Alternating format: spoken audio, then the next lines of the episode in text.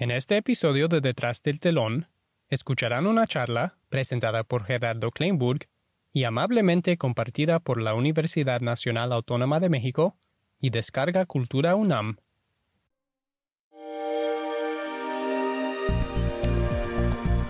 Descarga Cultura. Punto UNAM.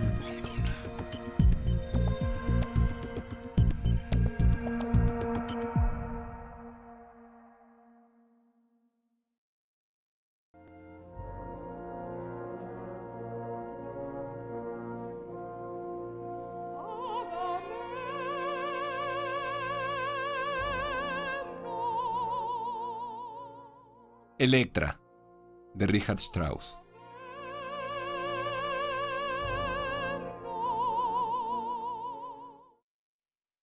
Hola, ¿qué tal? Soy Gerardo Kleinburg y les agradezco que me den la oportunidad para que una vez más hablemos de ópera.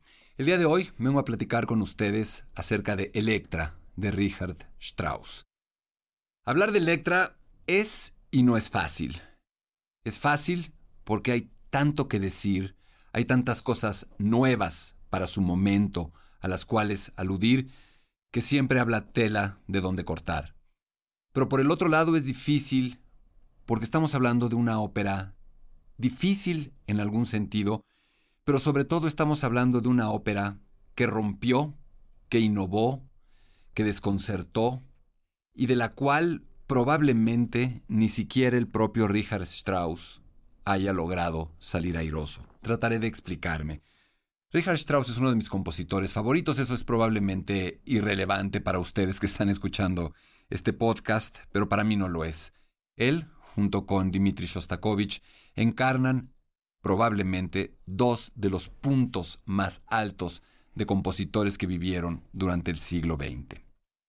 A mí me gustaría proponerles que hiciéramos una suerte de ejercicio y que tratemos de imaginarnos aquella noche en Dresde, Alemania, en 1909, hace 107 años, cuando gente como ustedes, como yo, como tú, como yo, se dirigió al teatro a la ópera de Dresde para asistir al estreno de ese nuevo título del ya famosísimo compositor Richard Strauss. Así es que de entrada cuando estamos hablando de música contemporánea o música moderna, al aludir a Electra, pensemos que estamos hablando de un título que tiene 107 años y tengamos más cuidado con nuestras palabras. Pero ¿por qué les pido que nos imaginemos a ese público? Porque esa gente que fue aquel día al teatro pudo haber tenido algún indicio de lo que iba a suceder, de lo que iba a escuchar, pero realmente no tenía la menor idea de las proporciones, calidad de la brutal innovación y en algún sentido agresión sonora y estética a la que iba a ser sujeto. De entrada, Richard Strauss, nada tonto, generó una suerte de expectativa. Hizo una especie de muy moderna, muy contemporánea campaña publicitaria y mercadotécnica. ¿Qué hizo? Más bien, ¿qué no hizo? Strauss no permitió que se divulgara el libreto, no permitió que se imprimiera la partitura para piano y voz, no permitió que la gente asistiera a los ensayos. De esa manera, Strauss estaba generando una expectativa, una anticipación, un desconcierto, una curiosidad, incluso si se quiere un morbo particulares. Es importante mencionar que apenas unos años antes, cuatro años antes, Strauss había estrenado su tercer título, Salomé, basada en la obra teatral del autor británico Oscar Wilde. Esto ya había sacudido las buenas orejas a la afición operística de su país, con un título que poco tenía que ver con lo que había sucedido antes en su propia producción, ya lo hablaremos un poco más adelante. Pero yo me imagino que de verdad ese público no tenía idea de lo que iba a escuchar aquel día. Seguramente se empezó a oler algo cuando llegó al teatro. Muchos de ustedes, muchos de nosotros hemos llegado a un teatro de ópera, si hemos llegado con tiempo. La tentación de acercarnos al foso orquestal, de asomarnos, no es pequeña, al menos en mi caso. Siempre me gusta asomarme, ver quiénes están ya de los músicos dispuestos en sus lugares y no infrecuentemente me gusta ver el tamaño de la orquesta. Ahora imagínense al público que asistió a ese lugar y se da cuenta de que en ese foso no hay espacio para 40 o 50 o 60 o 70, 80 o 100 músicos, sino para 110 músicos. Violines, violas, chelos divididos a dos, metales a tutiplén, ocho trompones, cuatro tubas, demencial. Es un ejército orquestal inhumano. El público debe haber dicho, ¿quién? ¿Qué cantante? ¿Cómo puede enfrentarse acústicamente esta desmesura, esta monstruosidad, este engendro colosal de orquesta? Tan fue así que hubo muchas caricaturas en la época que parodiaban esta situación, que parodiaban el ruido atroz que Strauss produjo en la orquesta, en el foso orquestal con esa ópera, que incluso ridiculizaban la situación poniendo en las caricaturas a todo el público apeñuscado, pero cabiendo en el foso orquestal y a la orquesta entera ubicando todo el palco de butacas. De ese tamaño era la orquesta de la Electra. ¿Por qué Strauss no permitió que se acercaran a la ópera antes del estreno? Tenía miedo, estaba preocupado, quería generar expectativas, sabía que iba a dinamitar mucho de lo que había sucedido o que de plano iba a dinamitar el status quo operístico. ¿Qué quería hacer Richard Strauss? Ahora imaginémonos ese primer instante. Uno suele, cuando va a la ópera, estar predispuesto preparado para escuchar una obertura, para ver cómo la sala se oscurece y de pronto poco a poco empieza a emerger la música y poco a poco nos empieza a envolver. Generalmente hay una obertura que sitúa el carácter, que anticipa algunos de los temas. Aquí nada de eso sucede. El telón se levanta y como un balazo, como una ráfaga, la música se estrella contra nuestros oídos, contra nuestra cabeza, con estrépito. La ópera no solo acaba de empezar, sino la ópera parece haber incluso empezado antes de su inicio. Lo que se da en llamar el famoso in media res, esta técnica narrativa dramatúrgica en la cual la acción, los hechos, parecen abordarse a la mitad. Y no solamente tenemos esto, la ópera arranca con una suerte de grito orquestal que se convierte en el primer motivo conductor, en el primer fragmento musical etiquetado o etiquetable a un personaje, en este caso al propio Agamenón, al propio padre de Electra que ha sido asesinado tiempo atrás y que parece acechar la conciencia, el amor y la propia sexualidad de su hija enloquecida e histérica claramente histérica. La histeria es un elemento recurrente en esta partitura y es un elemento que nos permite explicarla de principio a fin. Pero para tratar, para intentar o para poder explicar la Electra de Richard Strauss, habría que empezar un poco por platicar, por ubicar a este personaje, a este hombre, a este creador. ¿Quién fue? ¿Quién era Richard Strauss? Muy probablemente Richard Strauss encarna una de las más fascinantes y contradictorias dicotomías entre el hombre y el artista, entre la persona y el personaje.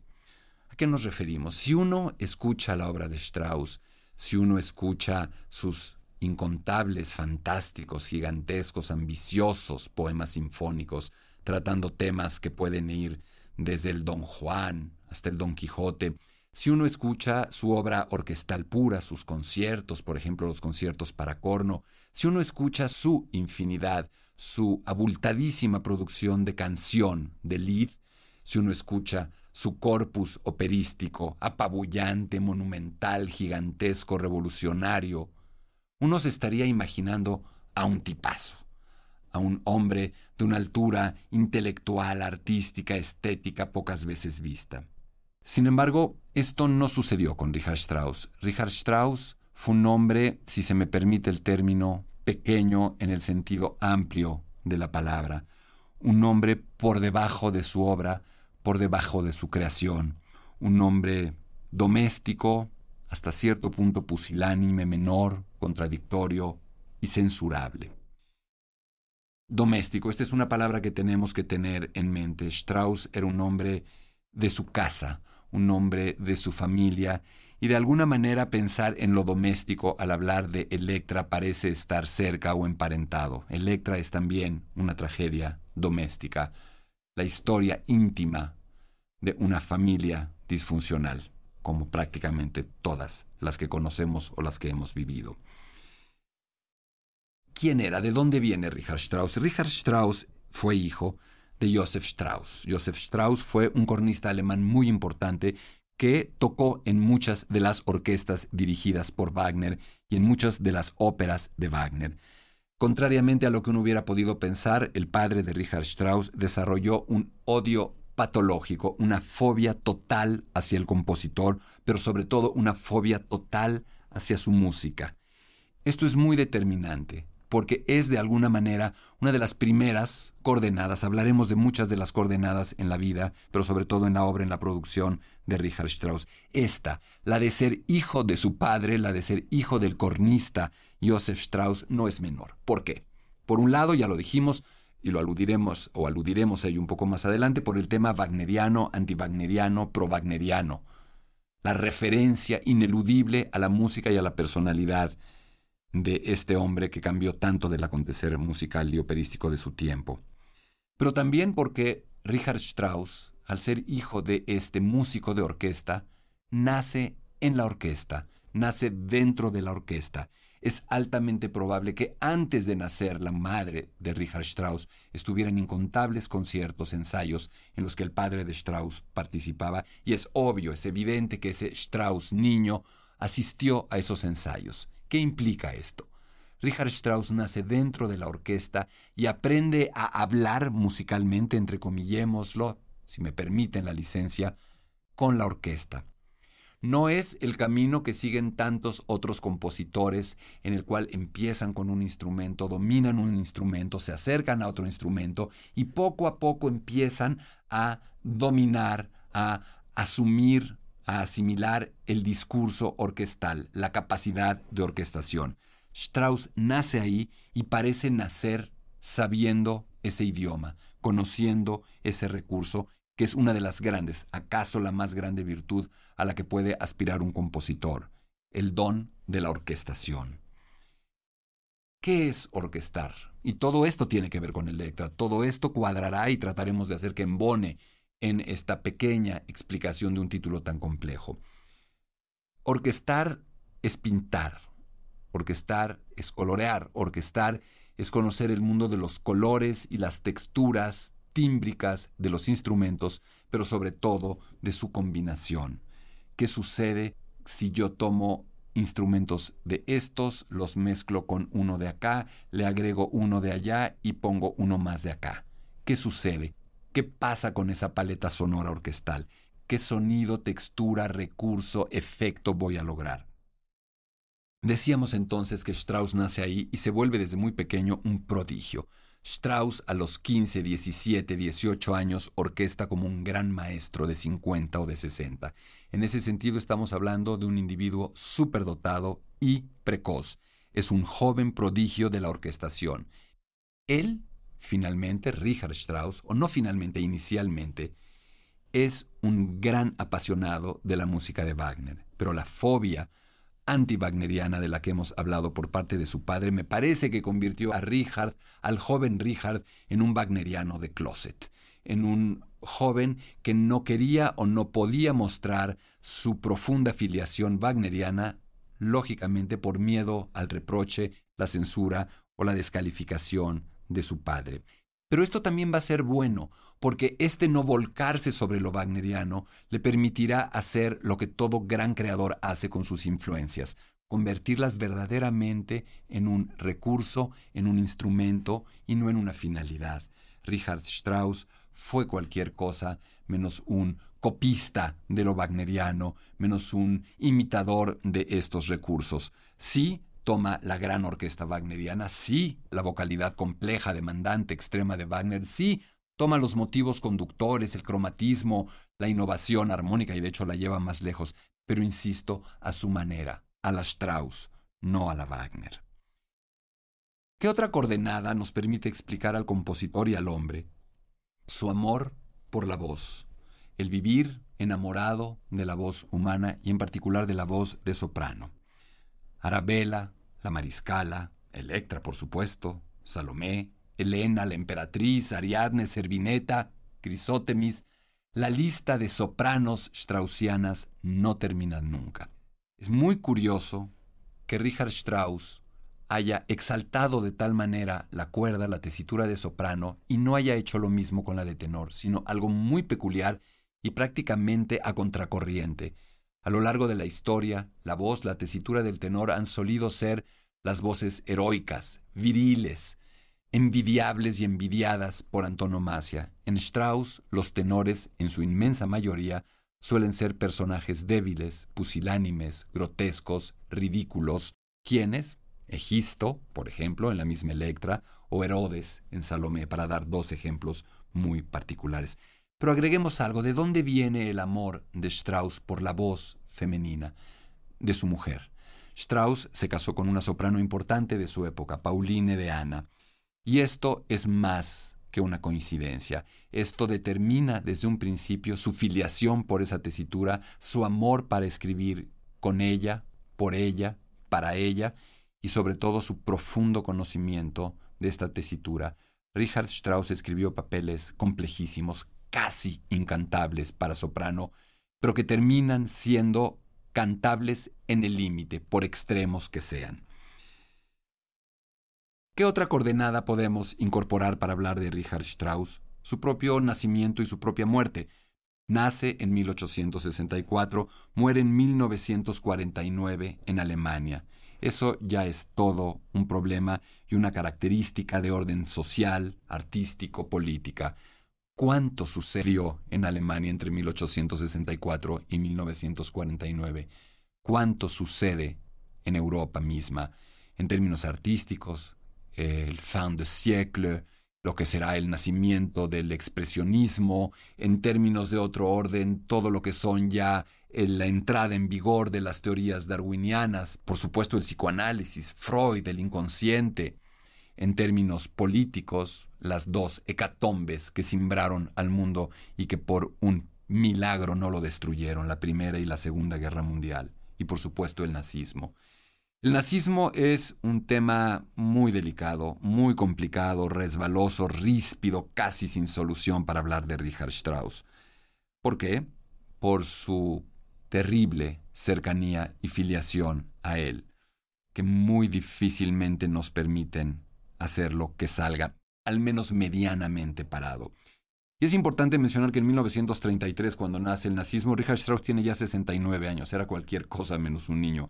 Era un hombre que sabía lo que hacía, o que creemos que sabía lo que hacía. Sin embargo, se acercó demasiado a esto. Se afilió al partido. Y no solo eso, se convirtió en el presidente del Reichskammermusik, de la Cámara o del organismo musical del Tercer Reich, el órgano de control y censura musical nazis. Y no solo eso, dentro de lo reprobable de esa labor, hay actos ominosos y vergonzantes como la carta prohibiendo Carmen en Alemania, la ópera Carmen por ser francesa. Tristemente, esa carta fue firmada y en algún sentido encabezada por Richard Strauss. Muchos puestos de los que él tomó o fue ocupando habían sido abandonados por judíos perseguidos o incluso asesinados. ¿Por qué hizo Richard Strauss esto? ¿Era de verdad un nazi? ¿Era de verdad un antisemita? No. No, no creemos que haya sido eso. De hecho, hay un elemento en su biografía que parece incorporar una pequeña o no pequeña dimensión trágica a esto. El hijo de Richard Strauss casó con una mujer judía y de hecho, por tanto, los nietos de Richard Strauss fueron judíos. Hay quienes dicen, tratando de defender a Richard Strauss, que todo esto, toda esta cercanía con el nazismo se debió a un esfuerzo por evitar que le hicieran daño a su hijo a su nuera y por supuesto a sus nietos para protegerlos. ¿Habrá sido así? Nunca lo sabremos. Lo que sí sabemos es que Strauss fue desnazificado finalmente, pero también esta desnazificación, esta suerte de exoneración, obedece a la gigantesca envergadura que tenía ya como compositor, como autor de óperas. Era el compositor más famoso del mundo vivo en su momento. Y una última coordenada que es importante incorporar antes de entrar o de adentrarnos ya propiamente en Electra es la teatralidad. A lo largo de las charlas que ya he tenido oportunidad de ofrecer en este espacio, de estos podcasts y de los que vengan, siempre aludo, me gusta aludir a la teatralidad como la mayor virtud de un compositor de ópera. Sí tiene que ser un compositor genial, sí tiene que ser un melodista supremo, sí tiene que conocer la técnica y la redacción vocal de una manera inigualable, sí tiene que ser un hombre que domine la orquesta y que use la orquesta como un instrumento narrativo, de personificación, de caracterización, tanto de personajes como de situaciones, circunstancias, etc. Pero antes que otra cosa, un compositor de óperas debe ser, a mi modo de ver, un animal de teatro. Un hombre que ponga todo esto al servicio del drama, de la dramaturgia, de la teatralidad. Así es que esta última coordenada nos permite de inmejorable manera acercarnos a Electra. ¿Cómo surge Electra? Electra surge porque Strauss ha llegado a una preparación musical que le permite acometer óperas. De alguna manera, la carrera, la formación, la labor como compositor de Richard Strauss tiene de alguna manera tres etapas o tres periodos. Un primer periodo de muy joven, que ya mencionamos, como un chavito prodigio orquestador sin precedentes, superdotado, que logra dominar su instrumento. ¿Qué hace en esa época? Escribe obras muy formales, en algún sentido algunas de ellas escolares, muy abstractas o puras, conciertos para ciertos instrumentos y orquesta, obras orquestales puras y duras. Luego viene un segundo periodo que es el de los poemas sinfónicos. ¿Qué es un poema sinfónico? Vale la pena detenernos ahí. Un poema sinfónico es una obra para orquesta, una obra sinfónica, como su nombre dice, en la que no hay una estructura musical determinada, en la que no hay una forma específica musical, pero en la que hay un programa, en la que hay una narración, una historia, un tema literario, una obra literaria, un mito, algo narrable, narrativo, que da origen a la obra y que la obra trata de ilustrar musicalmente. De alguna manera, de alguna forma, la sinfonía como tal se está agotando. En algún sentido, Mahler, que antecede por algunos años a Richard Strauss, nos demuestra que no hay más que hacer con la sinfonía. Las sinfonías de Mahler se han vuelto ya otra monstruosidad en el sentido elogioso del término en cuanto a su estética y a sus proporciones, y han terminado por dinamitar también a su manera los moldes, las hormas tradicionales de sinfonismo. Strauss, al acometer los poemas sinfónicos, está haciendo de una manera más refinada, más controlada lo mismo. Así aparece en su Don Juan, así aparece su Don Quijote, su Tilo Lenspiegel, su Sinfonía Doméstica, su Sinfonía Alpina, etcétera, etcétera, en la que decíamos la orquesta cuenta, narra. Hay personajes musicales claramente encarnados por instrumentos específicos. Don Quijote, el violonchelo. Sancho Panza, la viola. Tilo Eulenspiegel, este personaje picaresco de la antigüedad germana, el corno y el clarinete. Don Juan, el corno también. Todo esto concurre en estas obras. La Sinfonía Doméstica es muy interesante también de mencionar porque encarna como pocas obras lo que es Richard Strauss una orquesta gigantesca, colosal, un desarrollo sinfónico tremendo para hablar de lo doméstico, sinfonía doméstica, de la vida doméstica, de reproducir un día en la vida de Richard Strauss, los pleitos, el amor marital, la recámara, el lavar los trastes, tender la ropa, jugar a las cartas, todo aquello que suele acompañar la vida cotidiana en casa y que Richard Strauss convierte en un elemento de sinfonía o de sinfonismo. Tenemos entonces también un tercer periodo, una tercera etapa, una tercera vertiente que nos permite entender cómo llega Strauss a convertirse en un compositor de óperas y que es la del lead, la canción arte, la canción para piano y voz, la canción para orquesta y voz, el maridaje de todo esto con la voz humana, el texto. Hay una frase hermosa en la última ópera de Richard Strauss, en Capricho, que dice algo así como los sonidos hablan las palabras suenan, todo es confusión.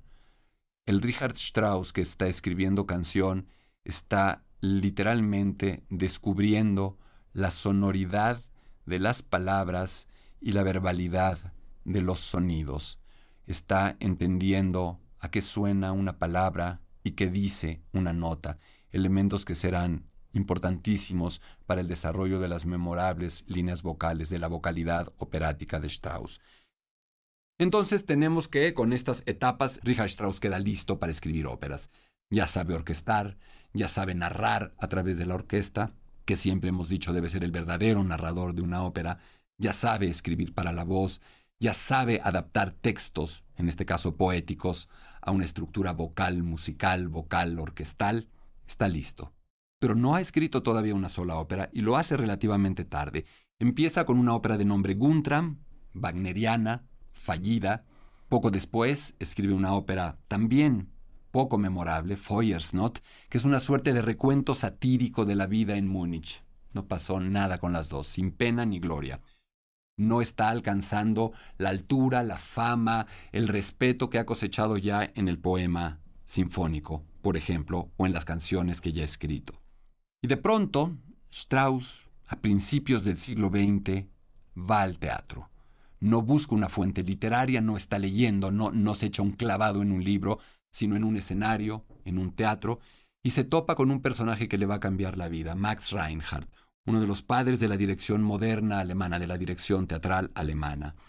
Strauss enloquece al ver las obras de teatro revolucionarias, expresionistas, muchas de ellas radicales, provocadoras, profundamente violentas y sexuales, que Reinhardt pone en escena. Y así en 1903 asiste, Richard Strauss, a la Salomé puesta por Max Reinhardt basada en el texto de Oscar Wilde y se vuelve loco. Musicaliza este texto y hace un salto gigante. Escribe una ópera que nada tiene que ver con las dos operitas anteriores, que sacude los modelos existentes, que se adentra en lo radical, que se adentra en un lenguaje musical poco convencional en el que el tonalismo empieza a ser vulnerado, aquí todavía con muchísima carga erótica, más que violenta, pero es una ópera extraña ya, que empieza a adecuarse a estas vanguardias, a estas modernidades de los principios del siglo XX. Son los momentos en los que la segunda, la nueva escuela vienesa, el dodecafonismo, el serialismo, Alban Berg, Anton Weber, Arnold Schoenberg, empiezan a descollar Stravinsky está cerca, faltan años, unos cuantos años para que también dinamite otro puente, otro molde musical con su famosísima consagración de la primavera. Así nace la Salomé. Estamos, decíamos, en la Alemania del final del siglo, la fin de siècle, de la Belle Époque, de Freud, de Darwin, del expresionismo. Salomé es ya una ópera profundamente expresionista. Y más o menos en esa misma época, en 1903, Max Reinhardt está escenificando una obra teatral de un joven prodigio austriaco, un poeta que ha decidido incursionar en el teatro, Hugo von Hofmannsthal, un hombre muy joven, 10 años más joven que Richard Strauss, que literalmente está poniendo patas arriba el mundo de la literatura y del teatro con textos inmensamente provocadores. Von Hofmannsthal es ya además como el propio Strauss, hijo de Freud. Recordemos que la etiología de la histeria, una de las obras seminales sobre el tema escritas por Freud, fue publicada en 1896. Es decir, la noción de lo psicoanalítico, del inconsciente, de sus perturbaciones, de sus alteraciones, como pueden ser la histeria, están ya muy presentes en los grandes creadores como von Hofmannsthal y como el propio Strauss. ¿Cuál es esta obra de teatro que von Hofmannsthal ha montado con la dirección de Max Reinhardt y que sacude todavía más profundamente a Richard Strauss? Electra. Una Electra que no se acerca demasiado o tanto a las tragedias clásicas griegas sobre este tema, sino que más bien se aproxima a esta anécdota, a esta historia, más desde una perspectiva psicoanalítica que mitológica, más desde una perspectiva de la fijación histérica que de la mitología o de el mito griego como se había contado tantas veces, tantos siglos. Cuando Strauss ve esta obra de teatro, se da cuenta de que ahí hay una ópera. pero no solamente se da cuenta de que ahí hay una ópera, no solamente se da cuenta de que de ahí se puede extraer un libreto operístico, sino algo absolutamente singular. Richard Strauss se da cuenta, su instinto le dice, y no falla, que el libreto de la ópera ya está ahí, que esa obra de teatro, palabra por palabra, es prácticamente ya el libreto que él quiere musicalizar. No hay mucho más que hacer.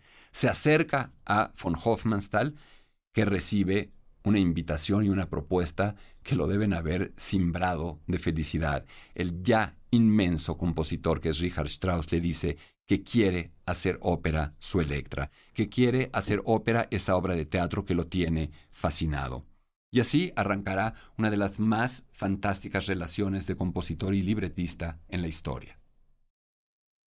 Richard Strauss y Hugo von Hofmannsthal son una especie de pareja en el sentido de que son incapaces de vivir uno sin el otro, pero les cuesta un trabajo enorme vivir el uno con el otro.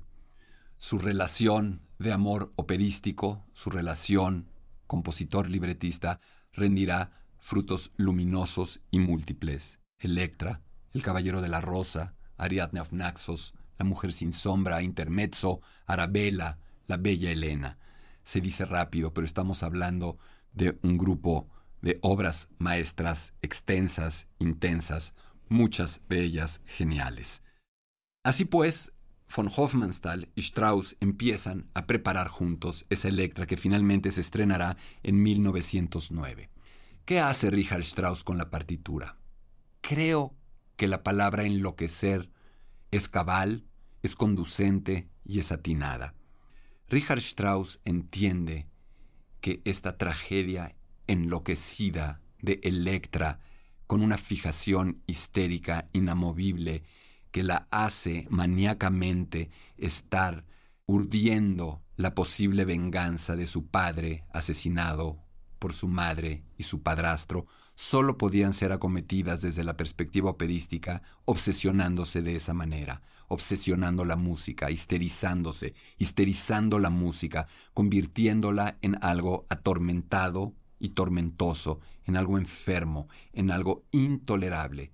Strauss quiso y logró escribir una obra intolerable, y la dificultad para tolerar Electra es lo que la hace tan atractiva y lo que nos termina seduciendo.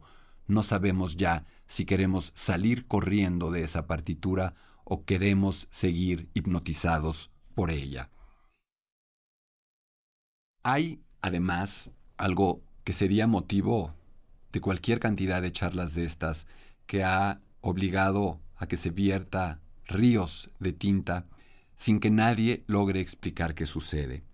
Decíamos que Strauss tuvo dos óperas muy menores, casi intrascendentes, luego un salto cuántico como es la Salomé, que revoluciona mucho de lo que está sucediendo, y luego esta Electra, que literalmente es una bomba nuclear, donde nada vuelve a ser igual, donde la música parece destruirse, donde la vocalidad se lleva a dificultades y retos casi insuperables, en donde tenemos obsesiones, histerias, casi ruido, estruendo, sino atonalismo, antitonalismo de alguna manera. Strauss está a punto de destruir ya la tonalidad.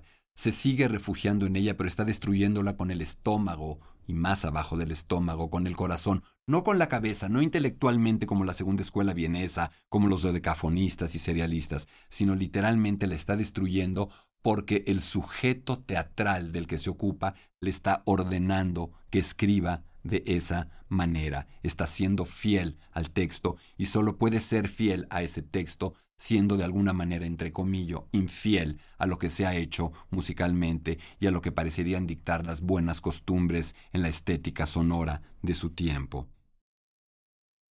Pero ¿por qué digo que hay un fenómeno fascinante?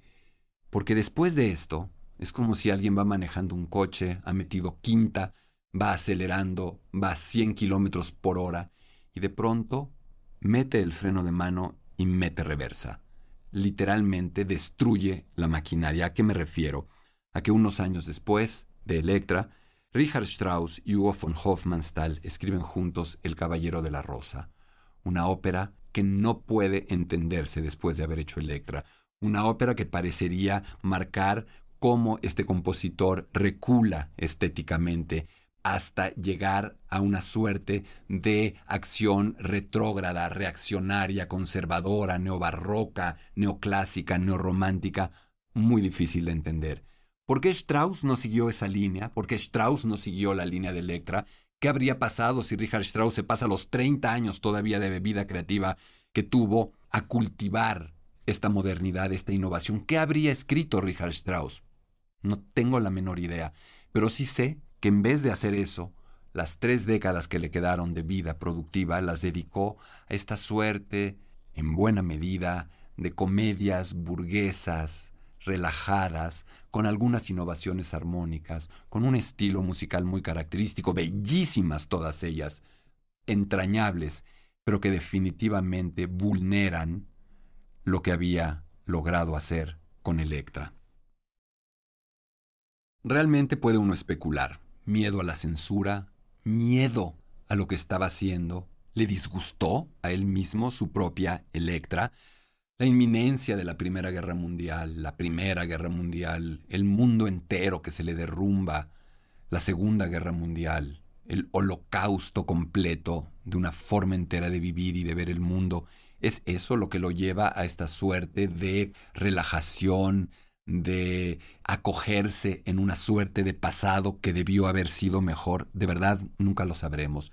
Estas obras sí siguen haciendo una crítica de su sociedad, de la burguesía, pero de una manera relativamente sutil y de alguna manera desocupándose, rehuyendo de la realidad política, social que estaba viendo, del desmoronamiento literal de su mundo. Se le estaba deshaciendo entre las manos el mundo entero. Pero decíamos con Electra que de alguna manera, siguiendo la propia línea de von Hofmannsthal, esta ópera de Richard Strauss es una suerte de grandioso ejercicio psicoanalítico musical. Lo que sucede con Electra, para volver estrictamente al tema, es que Richard Strauss, siguiendo la línea de von Hofmannsthal, hace una suerte de primer gran ejercicio psicoanalítico musical. No es un ejercicio de teatro griego, no es tratar de enclaustrarnos en ese patio trasero de Agamenón, sino una suerte de tragedia que sucede en el inconsciente de esos personajes asfixiados. La música, la estética de Richard Strauss habla de la angustia, del miedo, de las obsesiones, de la enfermedad mental de sus personajes. Sin duda, echa mano de esa herencia wagneriana que ha adquirido. Los motivos conductores aparecen a diestra y siniestra, como dijimos desde las primeras notas que hablan del nombre de Agamenón, de la obsesión, la fijación erótica con el padre. Hay también eh, motivos conductores vinculados con el hacha que obsesivamente ha enterrado y a la que alude todo el tiempo Electra porque será el hacha que le dé a Orestes para matar a su padre y que a la hora de la verdad incluso en una suerte de ironía dramática olvida darle y Orestes tiene que asesinar a su madre con otro implemento, con otra arma. Todos estos motivos son sumamente elementales, viscerales, simples, muy identificables, de una crudeza extrema, pero también de una claridad para que los podamos asir, aprender auditivamente fantástica. Por eso percibimos que esta compacta ópera en un acto de menos de dos horas es tan comprensible. Es música extrema, es música difícil, pero siempre tenemos la sensación de que estamos entendiendo esta partitura, a pesar de la brutal densidad de construcción y de arquitectura musical, hay una suerte de transparencia, de diafanidad mozartiana absolutamente geniales. Tenemos personajes maravillosos, como por supuesto Electra, como por supuesto Crisótemis, este contraste que enfrenta Electra, la hermana, que solo quiere casarse, embarazarse, tener una vida común y corriente, y no estos azotes terribles que no dejan a su hermana durante toda la ópera. Clitemnestra, o la paranoia, uno de los más grandes, si no es que el más grande ejercicio o acto de personificación operístico vocal de la paranoia humana. Orestes, el héroe, el hombre que regresa, que reconoce a su hermana y que venga la muerte de su padre. Es muy importante también entender que la Electra de Richard Strauss, o sea, la Electra de Hugo von Hofmannsthal, se aleja enormemente de sus antecedentes griegos porque no explica algo fundamental. En las Electras de la antigüedad griega, sabemos que Electra, hija de Agamenón, hermano de Menelao, ha perdido a su padre por un acto mismo que el padre ha hecho. Es decir, Agamenón no es asesinado en las tragedias originales por Crisótemis y Egisto simplemente porque sí o porque quieren ellos vivir en concubinato o por degeneración y maldad pura. Agamenón, en la tragedia original, es asesinado porque Clitemnestra, su mujer, lo aborrece. ¿Y por qué lo aborrece? Por haber matado a su propia hija, la hija de los dos, Ifigenia, para lograr un viento favorable que le permitiera zarpar a Troya en lo que sería la Ilíada. Von Hofmannsthal olímpicamente omite esto y simplemente nos plantea que Clitemnestra y Egisto son dos personajes de una bajeza, de una ruindad inconmensurables. Y eso es lo que permite a Electra quedar fijada, obsesionada con la sed de justicia que implica matar a su propia madre. Todo esto, me parece, que cabe en la licuadora en la que, al ser mezclado, molido, triturado, fundido y confundido, resulta este producto único de la historia del teatro musical llamado Electra. ¿Qué más hizo Richard Strauss? Creo que un elemento muy importante es el llamado elemento conversacional en su ópera. ¿Qué quiere decir la conversacionalidad en una ópera? En muchos momentos sentimos que los personajes están hablando, no cantando. El origen de la ópera, como hemos comentado en alguna charla en este espacio, intenta evocar el teatro griego, la tragedia griega, intenta evocar esa suerte de estilo declamatorio, semicantado, que ciertos hombres del Renacimiento en Florencia imaginaron acompañaba al teatro clásico en sus versiones originales. Richard Strauss, como tantos compositores, como tantos creadores que apuntan y logran la modernidad, lo hacen viendo hacia el pasado. Decía Giuseppe Verdi, regresa a lo antiguo y serás moderno. Y en algún sentido este ejercicio o este estilo conversacional apunta a lo que se suponía podía haber sido la declamación teatral griega original. Por eso Electra parece estar hablando, por eso el séquito de criadas que acompaña o de sirvientes que acompaña a Electra parece estar hablando, atropellándose. Eso es uno de los elementos distintivos de esta ópera que le da un carácter único. Por eso también la sensación de gran teatralidad. Sí, hay áreas, pero esas áreas literalmente parecen mucho más monólogos que espacios abiertos para el lucimiento vocal. ¿Qué más tenemos en Electra? Electra, dice la partitura, está desde un principio hundida en la tierra, en la lluvia, en el lodo, en el fango, en la sangre. Y Richard Strauss escribe música que parece provenir justamente de esos elementos, música sucia, música sangrienta, música enferma. Esa es la partitura que Richard Strauss construyó en 1909 hace ya tantísimos años, una partitura que no tiene un antecedente, una partitura de una modernidad y de una radicalidad que no parecen provenir de algún lado, sino simplemente de la fidelidad teatral de Richard Strauss. ¿Acaso, podríamos decir, y en este momento se me ocurre aventurar esta hipótesis, no es que Richard Strauss quisiera ser moderno y luego dejará de serlo, sino que tal vez Richard Strauss quiso escribir una ópera sobre el tema de Electra y esa ópera solo podía ser escrita de esa manera animal en algún sentido, genial siempre, confrontante las más de las veces.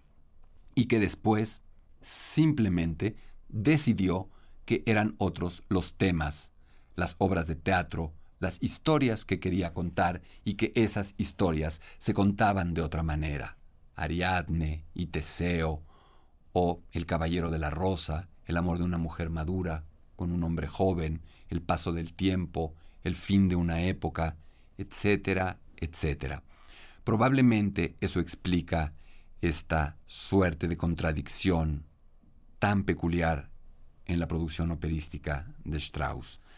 Strauss ha sido uno de los hombres que más y mejor se ocupó de la ópera, uno de los hombres que más pensó en la ópera. Tanto así que su testamento, que su partitura ulterior en este registro, en este apartado, es una ópera de nombre Capricho. Ya el título pareciera sugerirnos algo.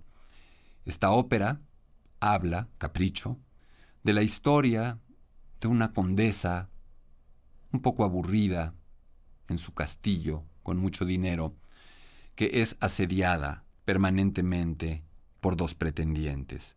Uno de ellos es un compositor, el otro de ellos es un poeta. Nunca puede librarse de alguno de los dos. Por más que intenta citarlos separadamente, los dos terminan llegando siempre al mismo lugar. Conforme la ópera empieza a avanzar y nos damos cuenta de que lo que van a hacer finalmente ese día es en ese castillo, con esas personas, una ópera, van a escribir una ópera, nos damos cuenta de que la última obra operística de Richard Strauss es un ensayo sobre la ópera escrito en forma de ópera, que la condesa, en ese capricho, es Strauss mismo, su forma de ver la ópera, y que el poeta o dramaturgo y el compositor son las dos vertientes consustanciales al género que parecen pelear por su primacía. En ese sentido, nunca puede ganar una. Richard Strauss nos dice, con su capricho final, que la música y la poesía, que la palabra y los sonidos, al menos en él, están indisolublemente hermanados, y muchísimos años antes, con su revolucionaria y radical Electra, lo demostró.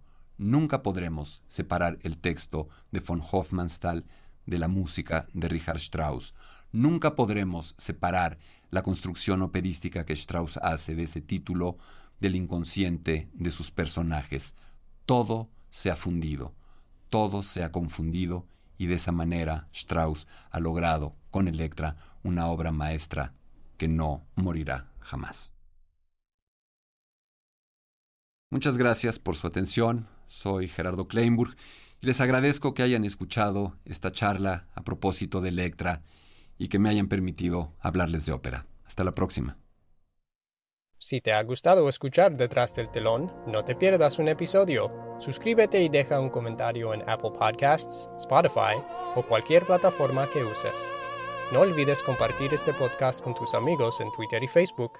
Nos vemos en la ópera.